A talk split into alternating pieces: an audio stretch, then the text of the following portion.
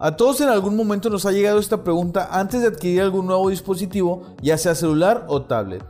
¿Qué es mejor, Android o iOS? Y es fundamental saber cómo y en qué utilizaremos este dispositivo antes de comprarlo para decir cuál será nuestra mejor opción. Es por eso que hoy les traemos algunas de las ventajas y desventajas de estos sistemas operativos. Comencemos.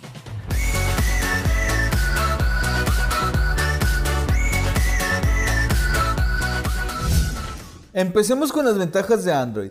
En el primer punto tenemos que es un sistema operativo abierto, que da la posibilidad de ser modificado por los usuarios y brinda una libertad sin igual a los desarrolladores. Esto nos lleva al siguiente punto.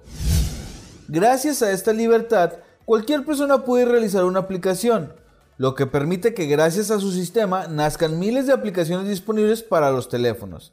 Gran parte de estas son gratuitas. La tercera ventaja sería la libertad de instalar apps.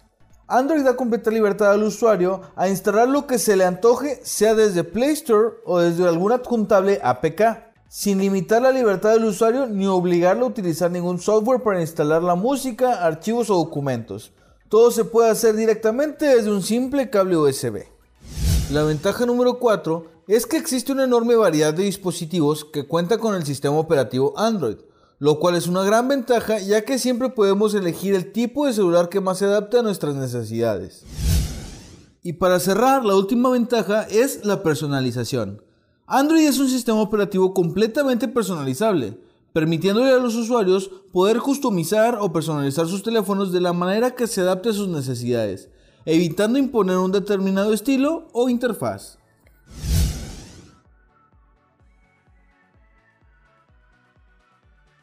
Siri es el asistente personal de Apple, posiblemente la más popular y la más poderosa de todos sus competidores. En pocos años se volvió parte fundamental del sistema para los usuarios de iPhone y desde entonces la han mejorado constantemente para aprender a realizar muchas tareas por nosotros, desde reproducir canciones hasta enviar mensajes por nosotros. Otra de las grandes ventajas de iOS es Apple Pay. Apple Pay es un servicio de pago móvil desarrollado por Apple con el fin de brindar un sistema de pago confiable y sencillo, que está blindado por un chip de tecnología NFC. Cada vez que un usuario inicia una transacción, el chip genera un código de un solo uso al azar en lugar de transmitir el número de débito o tarjeta de crédito del usuario. Recientemente Apple lanzó en su beta pública de iOS 11.2 una función que incluso te permite dar dinero a tus amigos. Muy interesante, ¿no creen? Y continuamos con la seguridad. Probablemente no es la primera vez que lo escuchas, pero la verdad es que iOS es un sistema operativo que cuenta con un elevado nivel de seguridad para el usuario. Y no es nada raro, pues uno de los puntos fundamentales del desarrollo de este sistema operativo es proteger la información. Y hablando de los puntos fundamentales del desarrollo del sistema operativo, para Apple la facilidad de acceso es vital. iOS cuenta posiblemente con la interfaz más intuitiva de todas, limpia, práctica y fluida. Y por último, la ventaja de iOS 11 es el HEVC. Recientemente una de las últimas versiones de iOS se integró al soporte HEVC o H.265 en la cámara. Se trata de un sistema de codificación que promete duplicar la eficiencia con respecto al archiconocido H.264 diagonal AVC, usado habitualmente en Internet y en los medios de almacenamiento ópticos. Un sistema que permite reducir a la mitad el ancho de banda necesario para transmitir video por la red y de la misma forma aligerar el espacio que ocupan las grabaciones.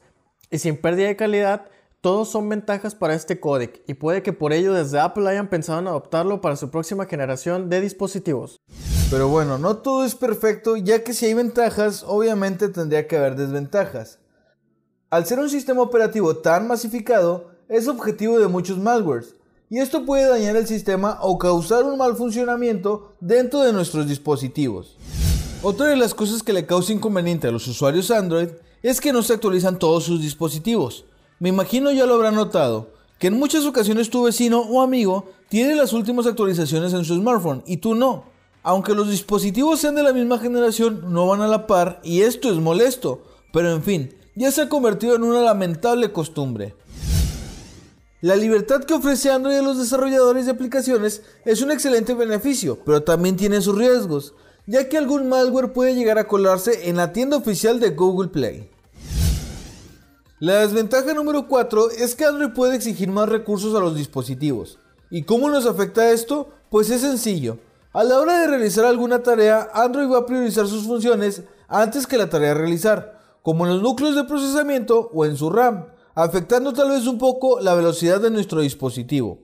Y para cerrar las desventajas, algo tal vez muy sencillo pero muy importante. Para un sector considerable del mercado, el Android es un sistema operativo poco intuitivo. Y ahora vamos a hablar de las desventajas de iOS 11. La primera es que el sistema operativo es cerrado y sin posibilidad de cambios por parte de los usuarios.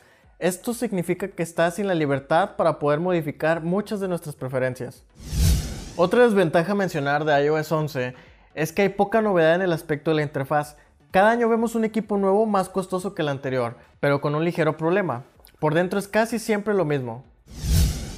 ¿Recuerden que les había mencionado acerca de una aplicación que les permite dar dinero a tus amigos? Pues bueno, esta es Apple Pay y les comento que no está disponible en México, una desventaja muy grande para este sistema operativo.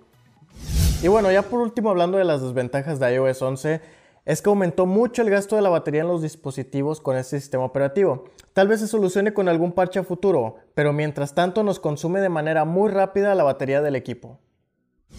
Y bueno, hasta aquí las ventajas y desventajas de los sistemas operativos. Como se habrán dado cuenta, no decidimos un ganador, ya que la última opinión siempre la tendrán ustedes. Hoy estuvimos con ustedes Eduardo Mendoza y Ángel Luna. Espero les haya gustado el video, no olviden compartir, denle like, hasta la próxima.